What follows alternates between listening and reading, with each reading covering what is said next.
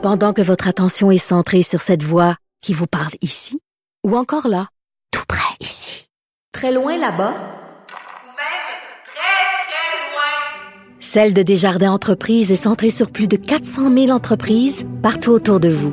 Depuis plus de 120 ans, nos équipes dédiées accompagnent les entrepreneurs d'ici à chaque étape pour qu'ils puissent rester centrés sur ce qui compte, la croissance de leur entreprise.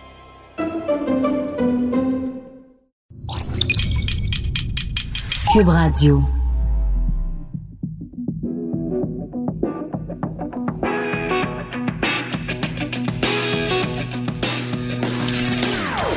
Des opinions bien à elle. Sophie Durocher. Son franc-parler ne laisse personne indifférent. On n'est pas obligé d'être d'accord. Bonjour tout le monde, c'est Sophie Durocher. Très content d'être avec vous. On est vendredi le 18 octobre 2019. Vous savez que c'est la dernière journée où on peut encore parler des élections parce que lundi, c'est le jour du vote et le jour du vote, on peut pas vous donner notre opinion ou on peut pas vous influencer ou on peut pas discuter de ces questions-là. On peut en parler de façon très, très générale. Donc, c'est la dernière journée où on peut encore vous parler d'élections. Alors, je pense que vous allez en entendre pas mal parler euh, aujourd'hui. Bien sûr, évidemment, samedi et dimanche aussi, mais samedi et dimanche, moi, je suis pas en onde. Alors, aujourd'hui, c'est sûr que je veux euh, faire quelques derniers commentaires concernant les élections. Je veux revenir, en fait, sur une chronique de mon euh, collègue Antoine Robitaille. Il faut absolument que vous alliez lire ça sur le site du Journal de Montréal, Journal de Québec. Ça s'intitule Choc ethnique dans Saint-Léonard, Saint-Michel. Alors pourquoi est-ce que cette circonscription est si euh, importante? Ben on se rappellera que euh, au moment de l'investiture libérale dans Saint-Léonard, Saint-Michel, il y avait eu tout un un petit brouhaha, un petit peu chaotique parce que c'est traditionnellement un comté pour les libéraux en tout cas qui est représenté par un, euh, un quelqu'un, un Québécois qui est issu de la communauté italienne. Or, cette fois-là, c'est l'ancien imam Hassan Guillet qui avait été choisi. Et vous vous rappellerez, à l'époque, différents représentants de la communauté italienne avaient tenu des propos, à mon, à mon humble avis, assez étranges en disant, mais comment ça se fait que c'est pas un Italien? Puis ce, ce comté-là, il faut absolument que les libéraux, que ce soit un Italien qui nous représente. Puis moi, je regardais ça aller, puis je me disais, attendez deux secondes, les amis, il me semblait qu'on était tous des Canadiens.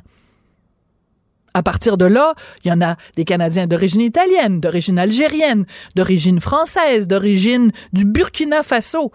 Mais quand on parle de représenter les citoyens dans une élection fédérale, il n'y a plus de t'es un Italien, t'es un, un Burkina, euh, t'es un Burkinais. Non, on est tous des Canadiens. Alors cette discussion-là sur l'origine ethnique des candidats m'avait paru pour le moins surprenante. Monsieur Guillet, donc, est choisi. Euh, est arrivé ce qu'on sait qui est arrivé, c'est-à-dire que par la suite, euh, Brit a déterré des commentaires antisémites de Monsieur Guillet. Donc, le Parti libéral l'a laissé tomber.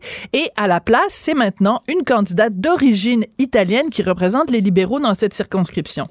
Mais ce qu'Antoine Robitaille nous raconte dans le journal de ce matin, c'est qu'il y a eu tout récemment à Radio-Canada un reportage auprès des libéraux, donc, dans cette circonscription, et qu'on entend à un moment donné un représentant libéral dire à propos de Saint-Léonard, Saint-Michel, on veut pas un candidat. Ça, c'est pas moi qui parle, hein, c'est quelqu'un de l'organisation libérale.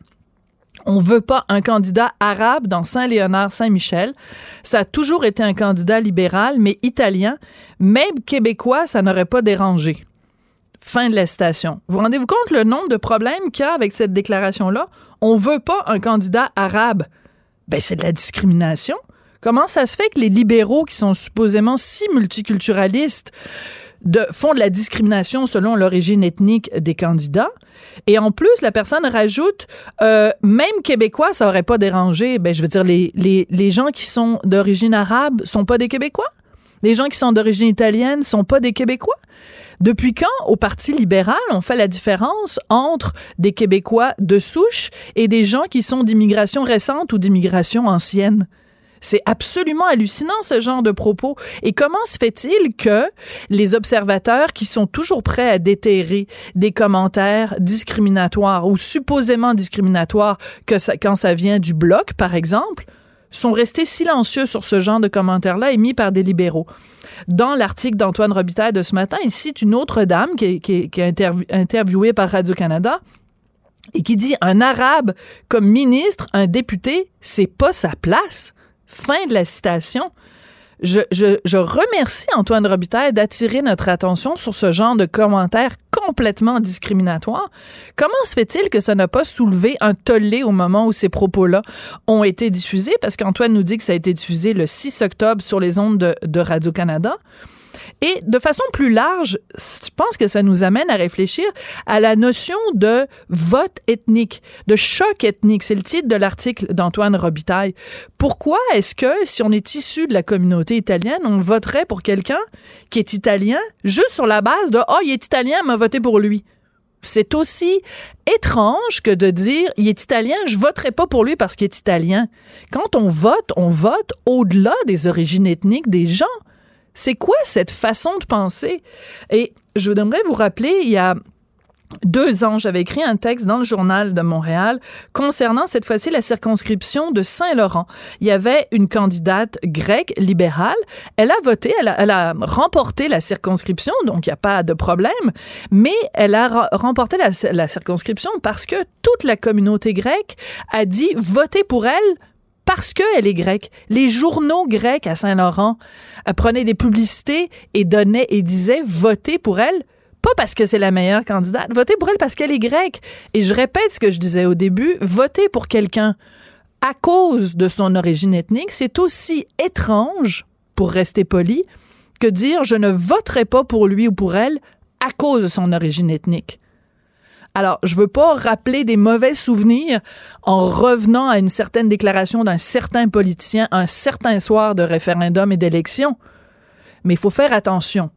Le vote ethnique, soit on dit que c'est mauvais et que c'est quelque chose qui doit être dénoncé, soit ça passe comme du beurre dans la poêle mais je, serais très surprise que quelqu'un dise oh, moi, on m'a voté pour lui parce que c'est un Québécois de souche et que ça passe comme du beurre dans la poêle. Alors voilà, c'était mon commentaire euh, pré-élection en ce vendredi 18 octobre 2019. Elle réagit, elle rugit. Elle ne laisse personne indifférent. Sophie Durocher. On n'est pas obligé d'être d'accord. C'est impossible de rester indifférent devant ce qui est en train de se passer en ce moment en Catalogne.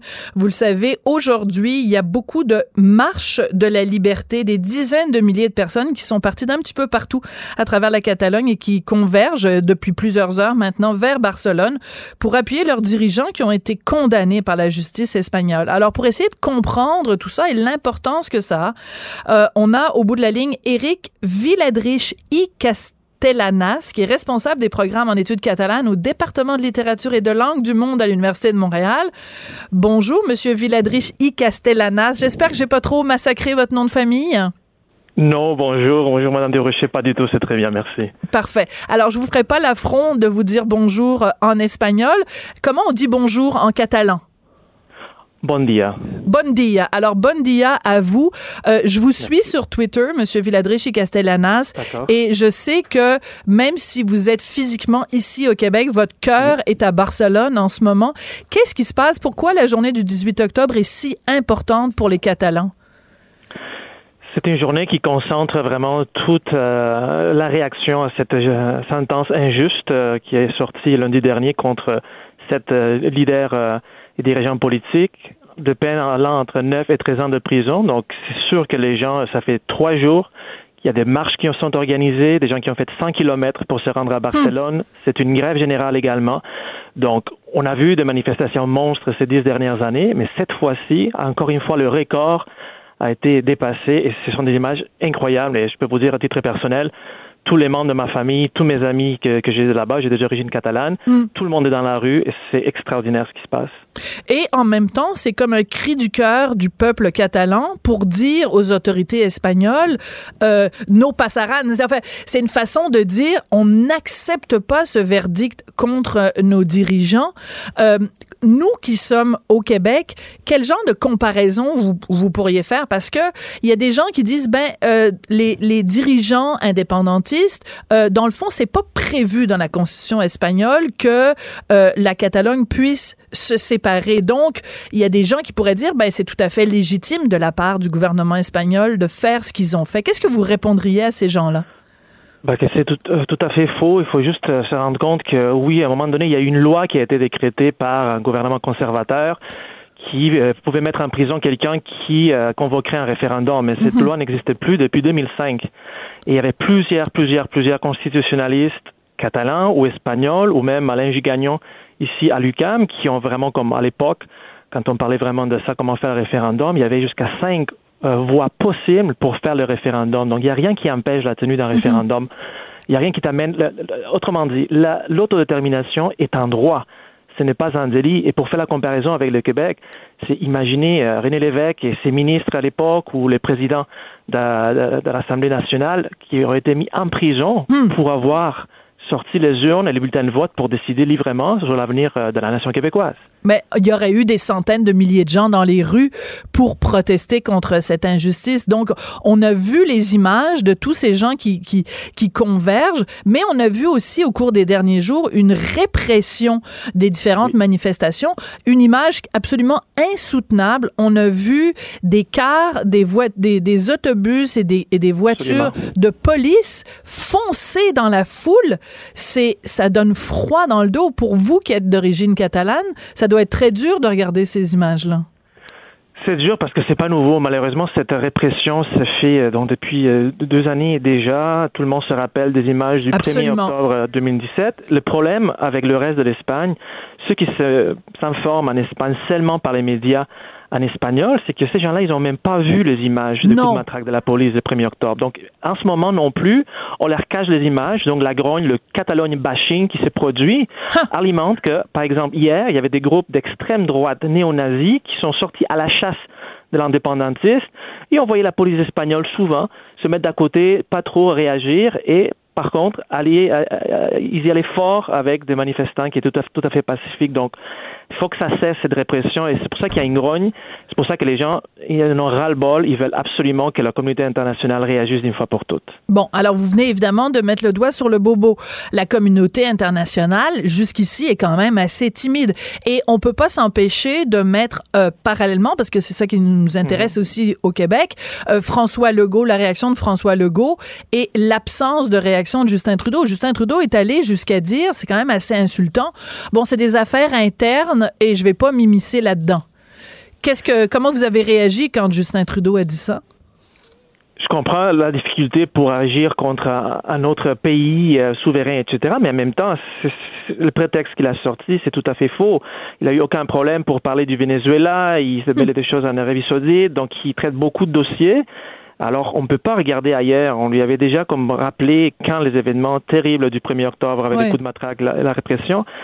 Le plus on va regarder ailleurs, le plus ça va s'installer cette euh, carte blanche pour réprimander des mouvements pacifiques, pacifiques, démocratiques. Alors, la démocratie est c'est un enjeu très important, donc on ne peut pas juste faire semblant que rien ne se passe. il faut qu'on soit solidaire.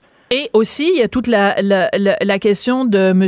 Puigdemont qui mmh. voulait euh, venir ici au Canada, donc à l'invitation euh, du mouvement euh, souverainiste, et on lui refusait l'entrée. De toute façon, ce que je semble comprendre, et vous allez me corriger si je me trompe, j'ai cru comprendre que M. Puigdemont s'était livré aux autorités belges parce qu'il y a un mandat mmh. d'arrêt contre lui. Est-ce que est-ce que c'est vrai ou est-ce que ça aussi c'est de la fausse information? Non, non, en fait, aussitôt que la sentence est sortie, euh, donc à peine 40 minutes après, les procureurs de la couronne, qui euh, de façon euh, théorique n'auraient pas dû avoir accès à la sentence comme, comme les autres en même temps que les autres, mais il y a eu 40 minutes pour rédiger cette, ce nouveau mandat, le troisième mandat d'arrêt international contre Carlos Puigdemont. Alors, le juge belge qui a reçu ça lui a répondu, écoutez, oui, on voudrait bien, mais est-ce que vous pourriez envoyer ça soit en français, en flamand ou au moins en anglais, parce que vous l'avez juste envoyé en espagnol. Ça fait un peu rire au niveau international. Ben et maintenant, oui, c'est fait. Et Carlos Puigdemont s'est présenté lui-même encore de bon gré devant le juge. Et le juge a dit, ne vous inquiétez pas, vous, vous avez la, la liberté. Vous ne pouvez, par contre, vous ne pourrez pas quitter euh, la Belgique sans la permission Hmm. du juge. Donc là, il faut attendre une nouvelle procédure, mais moi, je pense pas qu'il va être euh, extradé euh, en Espagne. Qu'est-ce qu'on peut faire, nous, comme citoyens euh, ordinaires euh, au Québec, quand on est révolté par les images qui nous parviennent euh, de, de Catalogne, la répression policière euh, des, des dirigeants, si on considère en tout cas qu'on trouve ça injuste, ce qui s'est passé, et ces, et ces peines de prison extrêmement sévères, comme citoyen, qu'est-ce qu'on fait? Écoutez, la chose la plus rapide, si vous êtes à Montréal, il y a un rassemblement ce soir à 18h au Carré Saint-Louis, Maître Sherbrooke, à 18h. Donc, on, on va se rassembler à nouveau. Euh, le Cercle culturel catalan du Québec convoque. Euh, il y a aussi euh, la Coalition québécoise de solidarité envers la Catalogne qui appuie ces rassemblements. Et justement, cette coalition euh, québécoise, euh, c'est le www.solidarité.cat, C-A-T, pour Catalogne. Il y a une pétition, il y a toute l'information, donc surtout, surtout, euh, restez toujours à l'affût des événements, de l'actualité, et aussi profitez de passer le message à votre député, euh, à votre candidat en ce moment, si vous le voyez sur les réseaux sociaux, faire la pression pour que les choses changent et qu'il y ait vraiment un positionnement beaucoup plus clair de la part des instances euh, politiques. Est-ce que vous pensez que ces rassemblements-là, bon, euh, pas, pas ceux au Québec, mais ceux euh, à Barcelone, euh, que ça peut euh, euh, envoyer un message suffisamment clair aux autorités? Regardez, euh, vous avez beau mettre nos dirigeants en prison, nous, les citoyens, Mhm. on est on est déterminés et on ira jusqu'au bout. Est-ce que ça va, ça peut infléchir la décision des juges espagnols? Le juge, non, parce que la sentence a déjà eu lieu, mais la, la possibilité de, de, d'avoir, euh, euh, je sais pas comment on appelle ça en français, le pardon de la part, euh, le Premier ministre de l'Espagne pourrait octroyer euh, l'indulte. le Gracier, oui, voilà. Gracier, exactement. Il y aurait aussi la possibilité d'une amnistie. C'est ça qui est très, serait plus souhaitable pour les partis souverainistes, parce que ça veut dire qu'on reconnaît pas qu'il y a eu vraiment euh, un, un crime en délit qui a été commis. Mhm. Mais le problème, c'est qu'ils ont tellement tourné le dos tout ce temps-là que, écoutez, ces gens qui, de façon pacifique, avaient convoqué des manifs sont en prison, notamment deux leaders de la société civile, Hmm. l'équivalent du président de la Société Saint-Jean-Baptiste ou euh, de, de Oui Québec en ce moment Oui. sont en prison. Donc, il y a un groupe qui s'est créé qui organise tout ça donc de façon clandestine pour éviter de se faire emprisonner eux aussi, qui s'appelle Tsunami démocratique. L'Espagne, c'est tout récent, il y a à peine une heure. Il a fermé le site web. Ah oui? De, de fermeture de site web. On, on se retrouve dans la censure à nouveau comme la veille du référendum. Il annonce une poursuite pour pré- euh, pré- euh, présumément euh, terroriste, une association qui fait tout simplement rassembler le monde pour, de façon pacifique, sortir dans la rue Incroyable. et manifester contre. C'est incroyable, c'est incroyable. Donc, on, on ferme des sites web, euh, des, des, Oui. des policiers, écoutez les images, j'en ai encore des frissons, des policiers foncent dans la foule, euh, des, des dirigeants euh, pacifiques sont emprisonnés. On a l'impression que se passe en Europe en ce moment des, des, Mhm. des pires heures de, de la répression politique. Là, c'est pas reluisant oui. ce qui se passe en Espagne. Non, non, puis écoutez, je vais vous dire quelque chose aussi. Le gouvernement espagnol, toujours avec la menace, a dit on va être très attentif euh, sur ce qui va se passer en Catalogne ces vendredis de grève générale parce que tout, euh, nous avons tout euh, à notre disposition, soit la suspension de l'autonomie à nouveau pour la Catalogne ou même décréter euh, l'état d'alarme, L'état d'urgence. D'état Ouais. d'urgence pour sortir euh, donc encore plus de policiers, même peut-être de l'armée. C'est, c'est hallucinant. Ils ont, ils font aucune concession, aucune empathie sur des milliers, des milliers, des milliers. On parle des centaines de milliers. Je pense que ça va être un million et demi ou deux millions de personnes en ce moment à Barcelone. Et on parle de trois générations Hmm. de Catalans qui manifestent, de, de, de personnes âgées, des gens qui sont nés, grandis pendant Franco, et des gens comme moi qui sont nés déjà entre guillemets en démocratie et qui Oui. ne comprennent pas du tout que ça c'est possible au 21e siècle et surtout au cœur de l'Europe. Oui.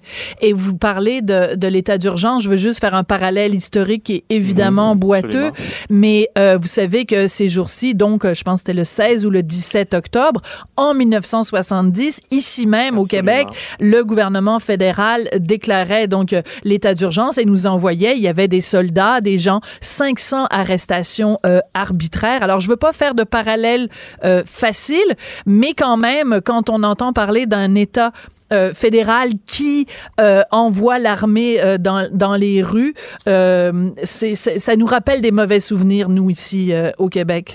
Je pense que vous pouvez comprendre que pour nous... ce genre de choses ne finit pas très bien.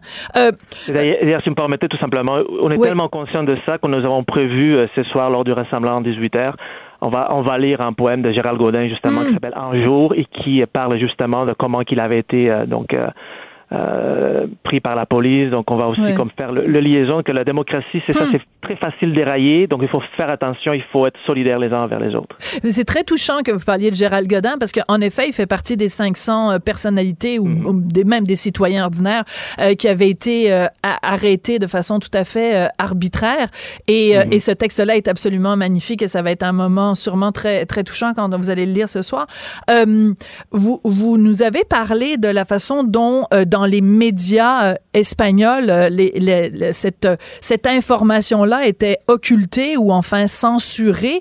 Euh, c'est surprenant quand même, on est au 21e siècle, avec les médias sociaux et tout ça. Comment ça se fait que nous, au Québec, on, on, suive ça de minute en minute? Moi, je suis sur votre compte Twitter, là, puis je suis au courant de toutes les choses jusqu'à la dernière minute. Et que, est-ce que c'est une peut-être pas aussi le, reste des gens en Espagne, tout simplement ne veulent pas savoir ce qui se passe à Barcelone? Écoutez, nous, on fait une. Euh, je dis nous maintenant parce que je m'inclus dans la, dans la mouvance euh, catalane et la compréhension aussi de la langue et de la culture catalane. On, fait une très, très importante distinction entre le peuple espagnol et l'État espagnol. Oui. En Catalogne, vous savez, euh, on a tous une branche quelconque des gens qui sont arrivés en Catalogne dans les années 60, qui venaient, des hispanophones qui venaient d'ailleurs. Donc, il n'y a aucunement une rancune ou un mhm. problème entre peuples. Mais c'est surtout cet État espagnol, c'est tellement en danger. Euh, les régimes de 78, la démocratie qui s'est euh, établie après Franco, il faut pas oublier que c'est Franco qui a désigné lui-même de son lit mort euh, Juan Carlos I, le roi d'Espagne. Donc, mhm. tout a été orchestré de façon à ce que, et la police, les juges, les hauts fonctionnaires, il n'y a personne qui a perdu son poste à la mort du dictateur. Donc, il y a un grand enjeu démocratique qui se, qui se passe la Catalogne nouveau est au cœur de cette mouvance démocratique, alors tout est fait, le deep state espagnol fait tout ce qui est dans son pouvoir pour éviter que la large partie de la population en Espagne ne comprenne pas c'est quoi l'enjeu démocratique et pas séparatiste ou pas simplement comme euh, euh velléité indépendantiste, comment qu'il le nomme de façon péjorative. Donc c'est pour ça qu'aussi que un exemple très clair hier soir aussi les images de l'extrême droite des gens qui faisaient la salutation nazie euh, de skinhead avec des, drapeaux franquistes qui tabassaient des indépendantistes, les euh, qui étaient signalés à la télé comme petit texto en, bas de l'écran. Ah ouais. C'était euh, des partisans de l'unité de l'Espagne contre des indépendantistes. Ils sont même pas capables de dire le mot fasciste. fasciste et c'est ça ce qui se passe. Sympathisants nazis. Vous avez tout à fait raison. Alors donc. Les gens sont révoltés. absolument. Euh, avec raison. Avec raison. Alors donc, euh, rassemblement ce soir à, Montréal, donc en solidarité avec les Catalans. Euh, Éric Villadrich y Castellanas, merci beaucoup d'être venu éclairer notre lanterne et nous expliquer les, tenants, les aboutissants de, de ce qui se passe aujourd'hui à Barcelone. C'est très apprécié. Moltes gracias, señora de Rocher. Molta gracias. Muchas gracias. Ah, muchas gracias. OK, parfait. Parce que moi, je, parle, parle pas trop mal espagnol, mais euh, le catalan est un peu rouillé. Molta gracias à vous. Merci beaucoup. On n'est pas obligé d'être d'accord. Pour nous rejoindre en studio. Studio à commercial cube.radio. Appelez ou textez. 187 cube radio. 1877 827 2346. Alors, les jurés euh, poursuivent leur délibération aujourd'hui dans le procès pour meurtre euh, d'Hugo Fredette. Vous savez qu'Hugo Fredette euh, est accusé du meurtre au premier degré de sa conjointe Véronique Barbe et d'Yvon Lacasse. Sauf qu'il y a des éléments d'information, des éléments de preuve qui n'ont pas été divulgués aux membres du jury et dont nous, on a pu prendre connaissance maintenant que le jury est en train de délibérer. Alors, comment ça se fait? Qu'il y des éléments d'information que nous, on a, que les jurés n'ont pas, ben, on se tourne, bien sûr, comme chaque fois qu'on a une des questions légales, on se tourne vers Nicole Gibault, qui est juge à la retraite. Bonjour, Nicole, comment allez-vous? Bonjour, Sophie, ça va? Bien, vous? Ben moi, ça va toujours bien quand je vous parle, Nicole, parce que quand je me pose des questions sur euh, notre merveilleux système de justice, je sais que vous allez toujours y répondre de façon claire et que vous allez nous vulgariser ça euh, et que ça va être toujours, euh, ça va être clair, ce sera plus clair dans dix minutes que ça l'est maintenant. Alors, dans le cas du procès du Gaufredette, comme dans d'autres cas de, de procès devant jury, il y a des informations dont on prend connaissance maintenant que le jury n'a pas eu en sa possession. Pourquoi? Parce que euh, d'emblée, là, en partant, tout ce que le jury a en sa possession, ce sont des preuves qui étaient tout à fait légales, euh, qui étaient permises, qui ont été validées. Et c'est pour ça qu'ils ont que ça. Alors, tout autre document, toute autre possibilité de témoignage, toute autre chose est débattue hors jury pour justement pas les contaminer avec une preuve qui serait illégale, puis après ça, leur dire oubliez ça, oubliez ça. C'est facile à dire, c'est pas facile à faire. D'accord. Alors, dans les circonstances, ça peut arriver, ça arrive régulièrement. Quand on siège juge seul, on est capable d'évacuer, on le sait, on le comprend, on est formé pour ça. Mais 12 personnes qui n'ont aucune notion de ce qui est légal, pas légal, ou on peut s'en prendre un petit peu ou non, alors on fait pas ça devant eux. Tout, tout ce déblaiement de preuves se fait hors jury. C'est pour ça qu'on le sait maintenant. Donc, c'est donc si si ça avait été devant juge seul, on se fie sur le jugement du juge, excusez le pléonasme, pour dire ben lui est capable de dire bon tel élément de preuve n'est pas considéré légal, je le mets de côté et je n'en tiendrai pas compte au moment où je vais rendre mon verdict. Mais on peut pas demander cette connaissance là ou ce cette distinction juridique à quelqu'un qui a pas une formation comme un juge. Ça on comprend très bien ça. Mais quand je regarde les différents éléments que le jury en huis clos ne sait pas. Par exemple, l'enfant qu'on ne peut pas identifier, avec lequel Hugo Fredette s'est sauvé après avoir présumément euh, tué Véronique Barbe. Cet enfant-là aurait déclaré aux policiers que c'était la victime, donc Véronique Barbe, qui avait brandi un couteau pour attaquer l'accusé, donc Hugo Fredette. Pourquoi cet élément-là n'est pas communiqué au jury? Parce que premièrement, on peut pas communiquer de l'information si le témoin ne témoigne pas. C'est, c'est, c'est, ça serait pas, euh, c'est, justement une preuve qui serait pas valide ou légale à faire. Et on aurait pu faire témoigner l'enfant. Un enfant peut témoigner à la cour, sauf qu'il n'y a pas un seul procureur, défense ou couronne qui, dans les circonstances qu'on connaît avec cet enfant-là, hmm. aurait pris cette chance-là parce que, d'abord, premièrement, il, est psychologiquement traumatisé. C'est sûr. Et pour combien de temps? Donc, on ne veut pas le faire revivre. Et il a passé du temps euh, seul avec M. Fredette dans la, dans la hmm. fuite. Et qu'est-ce qui a été dit, pas dit? Euh, il a brandi un couteau. Pourquoi elle a brandi un couteau? Parce qu'elle voulait se défendre de lui ou elle l'a attaqué? C'est un vocabulaire d'enfant. Comment hmm. l'interpréter? C'est beaucoup trop difficile. Et c'est un choix que les deux parties, il faut jamais oublier que c'est les deux ah, ah, parties. On pouvait le, demander. La couronne aurait pu le faire témoigner, mais on choisit avec raison. Tout le monde comprend, humainement parlant. Et la défense aussi, là, y a, y a, euh, présenter un témoin, c'était tellement difficile. L'enfant de 9 ans, en plus, ils l'ont présenté, mais il était plus vieux. Il avait maintenant 11 ans. Mais le tout petit euh, enfant qui avait mm. à peine 6 ans au moment, il venait d'avoir 6 ans, c'est trop difficile. Personne n'a voulu. De toute façon, tout ce qui a été relaté autour de cet enfant-là, euh, il y a des gens qui pouvaient corroborer ou non. Ce n'aurait été qu'une phrase, mais qui aurait été interprétée des deux côtés, comme on voulait. Là, là. D'accord. Mais en même temps, euh, le, il y a un autre élément. Euh, le jury a jamais su que Hugo Fredette était à l'origine de la plus longue alerte Amber de l'histoire du Québec, ni les raisons exactes pour lesquelles l'alerte Amber avait été déclenchée. Et, euh, pour, pourquoi et qu'est-ce que ça aurait changé? Euh, de quelle façon ça aurait pu teinter, excusez-moi l'expression, les membres du jury?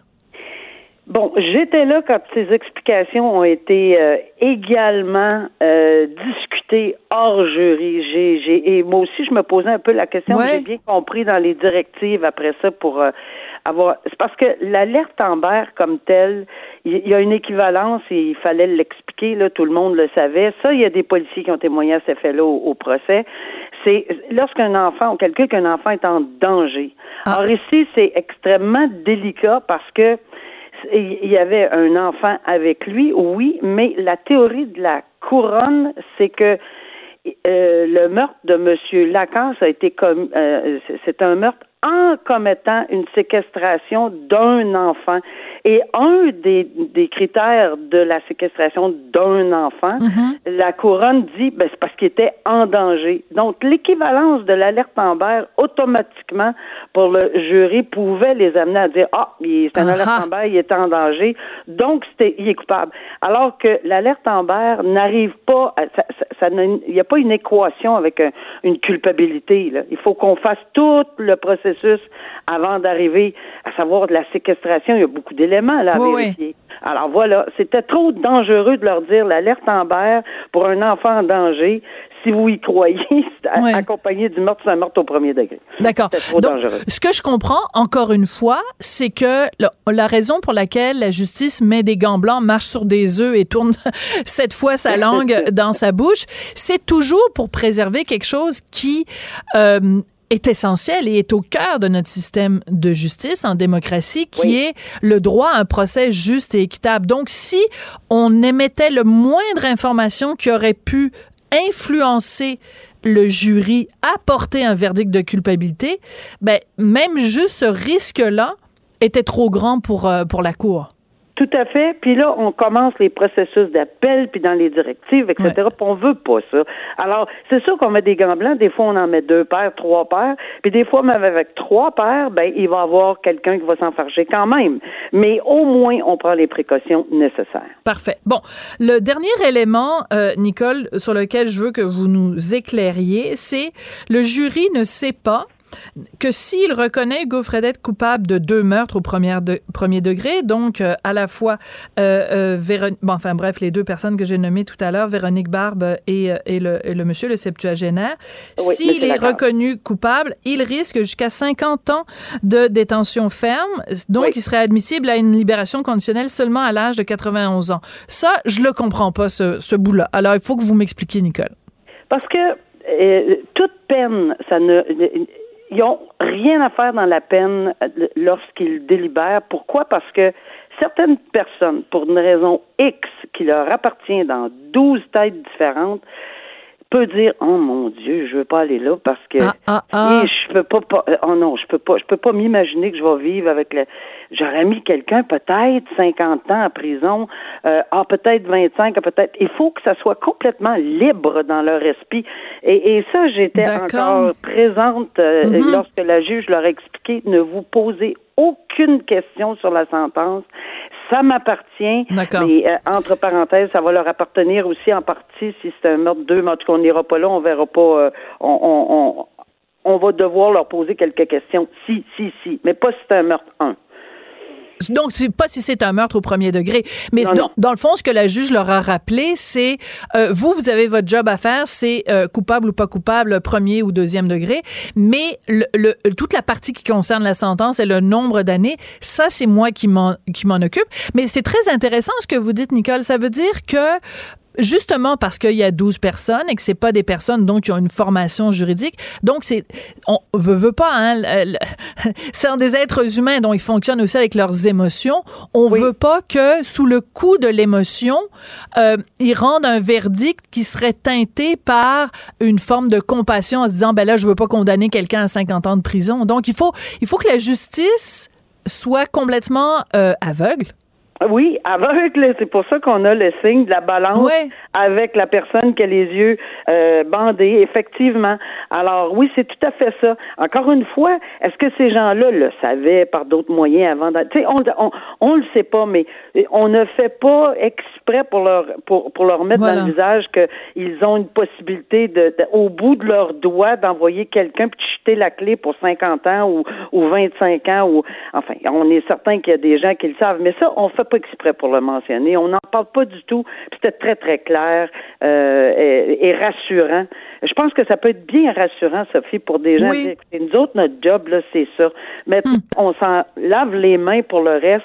Euh, c'est c'est pas nous, c'est pas à nous. Tu sais, c'est très sécurisant également de se faire dire. Puis en plus, elle a ajouté la juge. Écoutez, si vous vous trompez à quelque part ou, faites votre travail, c'est pas, on vous posera jamais de questions sur le pourquoi de vos verdicts, ni la cour d'appel, ni moi, ni personne. Hmm. Et moi, si je me suis trompée, puis c'est ma job de vous diriger en droit, hmm. ne vous inquiétez pas, on va aller en appel. Puis moi, c'est moi qui ai commis l'erreur. Alors, ça repose sur moi mesdames et messieurs du jury. Hmm. C'est vraiment apaisant d'entendre ça, puis je voyais les, les gens qui, qui, avaient un, coup de tête en disant Ah, OK, c'est correct. Donc, euh, ouf, on fait notre job, là, puis euh, bon, on, va faire ça euh, vraiment là, sérieusement.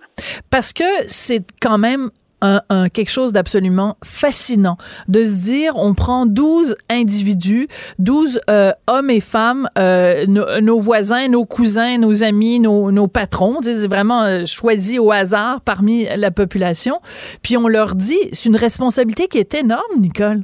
On leur dit énorme. Et vous, vous avez donc fait des procès, mais du point de vue du, de, de, de la juge. mais, mais je suis sûre que vous êtes capable aussi de vous mettre dans la peau de ces gens-là. C'est pas, c'est pas quelque chose d'anodin. Là. Il y a les gens qui font partie d'un jury le disent, il y a ma vie avant puis il y a ma vie après, parce que c'est très singulier quand même comme, comme, comme job, comme tâche. Sophie, vous avez tellement raison que je l'ai vécu sur le match. Je, oui, vous l'avez mentionné, mais je, là, je le vis dans les dans la salle et, mm. et c'est il y a plein de familles, des victimes et de familles des mm. accusés. Faut jamais oublier qu'Hugo Fredette a un papa et une maman, c'est pas de leur faute, mm. et que les victimes et cette cette euh, cette espèce de, de, de, la sensation là, de, du désespoir de chacun, là, c'est incroyable. Puis ça, c'est il y a une lourdeur. Hein? Mm. Et moi, je l'ai senti là, pendant ce procès-là d'Hugo Fredette. Là, même moi qui ai siégé longtemps, longtemps, puis j'étais empreinte de ces émotions-là, puis je m'en cache pas. Ben, j'ai des pincements quand euh, je mm. me levais pour recevoir, parce que d'habitude on se levait quand moi j'entrais, mais là c'est moi qui me lève pour tout le monde là. Et c'est, j'avais encore un frisson. Ça ah, m'habite encore aujourd'hui. Hmm. Je les voyais rentrer, là, puis je sais combien difficile ça va être pour eux. Et je sais combien la tâche de la juge était difficile pour bien diriger, pas se tromper fermement, mais avec euh, une main ferme dans un gant de velours quand même. Ah, écoutez, là, ça vient nous chercher dans les tripes. Puis moi, encore aujourd'hui, ça vient me chercher très, très profondément. Mais, mais, mais je trouve ça fascinant de vous entendre, Nicole, parce que justement, vous l'avez vécu sur le banc. Maintenant, vous le vivez. Euh, donc, parmi les gens. Mais il reste que, on se le cachera pas, une cour de justice, surtout dans un cas de meurtre, euh, surtout dans un cas de, de bon de, de, de, meurtre intrafamilial. En plus, avec le, le garçon bon, dont on peut pas donner euh, l'identité et les détails. Mais mais tout ça, ce drame humain là, qui se déroule dans une cour de justice, c'est euh, c'est à la fois fascinant et d'une tristesse euh, absolument sans fin, là. Absolument. Puis euh, vous l'avez mentionné, surtout, euh, c'est pas parce que les autres meurtres, c'est pas c'est pas triste, mais quand il y a des enfants impliqués qui soient au cœur des décès ou témoins, parce que vous l'avez mentionné, cet enfant-là, c'est incroyable. Pour les deux, là, mm. il, a carrément vu et ou entendu les deux décès là, dans les deux cas. Et c'est c'est c'est tellement difficile. Et puis il y en a d'autres. Il y a l'autre enfant qui a mhm. témoigné. Alors il y a tellement de monde. C'est tellement le cercle est tellement énorme autour de. Il n'y a pas deux victimes. Il y a une tonne. Ben deux victimes, oui, qui ont perdu la vie, certes. mais mais mais les, les dommages collatéraux sont Mm. sans fin, sont sans fin dans un dossier comme ça, et on voit la tristesse. Et je- j'ai croisé, comme je vous dis, là, euh, les deux familles euh, de Mm. Monsieur Lacasse et Madame Barbe. C'est incroyable les, les, les, les yeux, les points d'interrogation, les puis, puis surtout quand on entend des propos, c'est pas facile d'entendre des propos. Non. Elle l'a attaqué, elle l'a. Ben, sont décédés, ils sont même pas capables de, de se défendre. Mais euh, on a quand même euh, compris de, dans ce système-là qu'on a tenté par tous les moyens de protéger euh, certaines preuves qui, qui de toute évidence devaient être, auraient été illégales, puis on serait allé tout croche.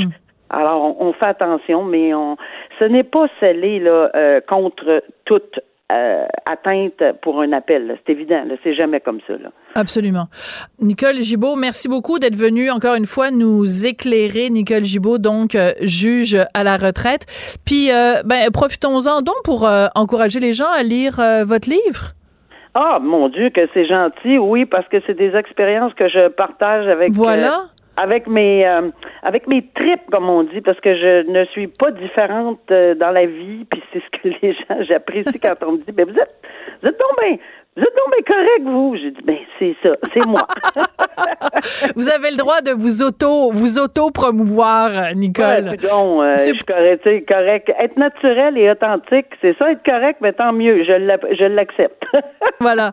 Alors, euh, ben, je dirais pas que c'est un, c'est un, un, un plaisir parce que c'est pas un moment Non, sais, facile, mais euh, c'est toujours intéressant, en tout cas, de vous entendre parler de, en particulier de cette cause-là qui, je pense, a vraiment bouleversé, euh, bouleversé pas mal Tout le monde euh, au Québec. Nicole Gibault, juge à la retraite, merci beaucoup. Merci beaucoup, Sophie. Au- à la prochaine. À la prochaine.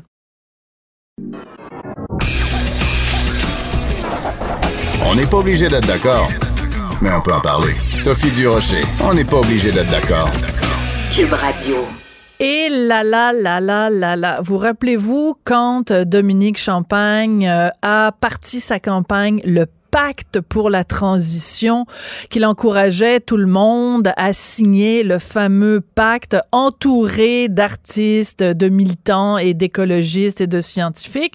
Ça avait provoqué tout un débat. Faut-il signer le pacte? Non, moi je le signe. Non, je le signe pas, etc., etc. Mais c'est rien la controverse qu'il y avait eu à l'époque avec, euh, c'est rien à côté de la controverse qu'il y a depuis 24 heures parce que les gens qui ont signé le pacte ont reçu un courriel qui les appelle à voter stratégiquement pour bloquer le Parti conservateur et donc voter Parti libéral. Ça fait hurler les gens, les signataires du pacte. On va en parler avec Stéphane Roy, qui est acteur et réalisateur. Bonjour Stéphane. Bonjour Sophie, ça va bien? Ben moi ça va bien. Avais-tu fait cette folie-là, toi, de signer le pacte? Et tu dois t'en mordre Ben les doigts aujourd'hui? Ben tout à fait. D'autant plus qu'ils n'ont pas demandé notre avis, rien. Puis un pacte, il me semble, c'est comme une entente. là. C'est une Ouais. entente un peu avec le diable. hein. Un pacte, on fait ça avec le diable. Une entente, on fait ça entre, euh, entre individus bien consentants. Ouais. Mais euh, un pacte, c'est peut-être le pacte avec le diable parce que moi, je savais pas que j'embarquais dans un, un groupement qui allait euh, euh, pousser sur le, le gouvernement libéral pour les prochaines élections. Je pensais pas ça, d'autant plus que c'est censé être un pacte environnemental. Puis il y a un parti vert là, qui se présente, mais ça, on l'appuie pas, lui. Ils disent pas de voter pour le parti vert. Ils disent pas non plus de voter pour le bloc. Alors, c'est clairement euh, dirigé, en tout cas la lettre qu'on a reçue, vers euh, le Parti libéral pour pas que les conservateurs passent. Alors, je suis très mal à l'aise avec, ça. Je ne sais pas d'où il prend la légitimité, euh, Dominique Champagne, qui est un artiste que, je respecte beaucoup au niveau des arts, mais euh, à ce niveau-là, je ne sais pas où il prend la, euh, c'est- c'est ça, où il prend son mandat pour parler à parler au, au nom du PAC là, puis dire de, de voter euh, pour les libéraux. Je comprends pas. Surtout que les libéraux, c'est quand même les pipelines puis tout ça là. C'est pas non plus. Moi, Puis ça me faisait rire de voir Ju- Justin manifester il y a deux, il y a deux semaines contre Ouais. des gens qui, qui demandaient au gouvernement d'en faire plus. Puis lui, il est dans le gouvernement, puis il est dans la manifestation, puis il demande au gouvernement d'en faire plus, alors que c'est lui le gouvernement. Je trouvais ça complètement absurde. Et là, aujourd'hui, Dominique Champagne nous demande de voter pour lui.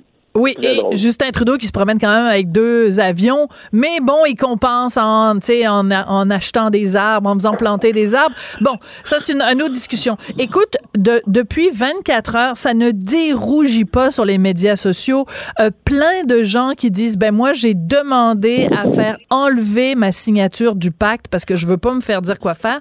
Là, je viens de voir, il y a à peu près une heure, euh, Michel Blanc, qui est donc vraiment une spécialiste, justement, de tout le numérique, elle a écrit quelque chose de très intéressant. Elle dit le pacte a la même tactique dégueulasse que Québec solidaire. On vous fait signer une pétition et on sert de vos informations personnelles à des fins politiques. Est-ce que c'est pas ça qui est dérangeant, c'est que en signant le pacte, tu leur donnes ton adresse courriel, puis eux, au lieu de garder ça confidentiel, se servent de ton adresse courriel pour faire de la sollicitation politique. C'est, c'est, il y a comme un problème éthique à la base quand même. Oui, c'est d'autant plus que nous, quand on signe un pacte, c'est comme une entente sur euh, euh, des, euh, des points, là, des points qu'on parlait sur consommer moins, etc. C'est une entente là-dessus, c'est une entente qui, qui, donne rien de plus qu'on va on va essayer de se conscientiser par rapport à, à l'écologie, etc. Et là, il, va vraiment un step plus loin. Il nous dit pour qui voter. Mais dans le pacte, moi, je n'ai jamais demandé à ce qu'on on, m'aligne sur un vote. Et si c'était c'était le cas, ben, que ce soit un vote qui, qui, nous demande notre avis, qui demande euh, parce que moi, je suis pas sûr que le Parti libéral, c'est le parti le plus écologique là, de, de, de, de toutes les partis mm-hmm. qui, qui, se présentent aux élections en ce moment. Puis je, me demande même le Parti vert, qu'est-ce qu'il en pense, lui? Tu sais, le Parti vert qui n'est pas nommé, rien, et qui quand même le Parti de l'écologie, tu sais, je, je, comprends pas. Je comprends pas ce mandat-là. Mais assez, assez bizarre. Et c'est François Lécuyer, moi, un comédien que, je connais, que j'aime beaucoup, qui, qui, qui a, partagé la lettre qu'il avait reçue. Puis moi, euh, mon courriel a changé. Je ne reçois plus les courriels du PAC d'une chance. OK. J'ai changé le courriel euh, dernièrement et euh, à cause d'une séparation, une longue histoire. Bon, et là, j'ai pas reçu le fameux courriel du PAC. Et quand je l'ai lu, j'en revenais pas. Je pensais presque que c'était une blague parce que je me suis dit, ils peuvent pas être aussi vindicatifs que ça, aussi clairement pour pro-libéral parce qu'ils nomment pas le Parti libéral. Mais c'est clairement ça qu'on. Mais c'est-à-dire qu'en fait, ils disent de barrer la route aux conservateurs. Donc, si on veut barrer la route aux conservateurs, on n'est pas fou, on regarde les sondages. C'est pas en allant voter pour euh, le parti de Maxime Bernier, qui, dit lui-même qu'il est le parti le plus vert de tous. C'est pas en, votant pour Maxime Bernier que tu vas empêcher les conservateurs. Donc, c'est écrit entre les lignes que c'est les libéraux. Mais moi, il y a quelque chose dont je veux parler avec toi, Stéphane, parce que toi, tu es un artiste. Ouais. Bon. Alors, ce, qui, ce, qui, ce qui avait fait hurler beaucoup de gens, euh, ce qui avait irrité beaucoup de gens au moment du pacte, c'est que justement, euh, on se disait, ben là, c'est des artistes qui viennent nous dire ce qu'on doit faire, qui viennent, c'est des donneurs de leçons. Puis là, Dominique Champagne se défendait en disant, non, non, non, on n'est pas là pour vous dire quoi faire. Arrêtez de nous dire qu'on est des donneurs de leçons. Ben, finalement, qu'est-ce qu'ils font? Ils nous disent quoi faire, puis c'est des donneurs de leçons. Fait que, tu comprends? Je trouve qu'il il parle des deux côtés de la bouche, Dominique Champagne. Tu sais, finalement, il ben fait exactement ce qu'il disait qu'il faisait pas quand il a, il a parti le pacte. Puis tu veux pas appuyer un gouvernement qui appuie les pipelines quand t'es pour le pacte, tu sais, puis moi, moi, ça me, c'est comme si je lisais ton texte ce matin. Je fais, une courbe là, c'est vraiment une longue courbe. Je lisais ton texte sur euh, Martin Petit, okay? l'humour, tout ça. Donc, euh, tu sais, il allait trop loin. Et puis, euh, ben, en fait, que les gens trouvaient qu'il allait trop loin, d'autres ne trouvaient pas qu'il allait trop loin. Puis moi, je connais Martin Petit, il écrit super bien, il va, il va quand même loin, et, et il faut faire ça. Et là, on est comme dans une espèce de mode de l'image. Donc, peu importe ce que tu fais, si tu en as l'image du, euh, du politically correct, si tu as l'image comme Justin Trudeau du bon gars qui est, mm-hmm. qui est sympathique à toutes les causes, mais même si tu tu es pas sympathique à toutes les causes, même si tu achètes des pipelines, mais tu as l'image, on est beaucoup là-dessus, même les critiques de spectacle sont mm. là-dessus, les humoristes qui sont qui ont l'image de la bien-pensance, qui ont l'image de, de, d'être inclusif, ça, ça, ça passe mieux. Alors moi, je suis comme outré de l'ère dans lequel on est où mm. tout est sur l'image. C'est l'ère Instagram. J'ai jamais vu ça. Et quand je lisais ton texte, je réfléchissais à ça.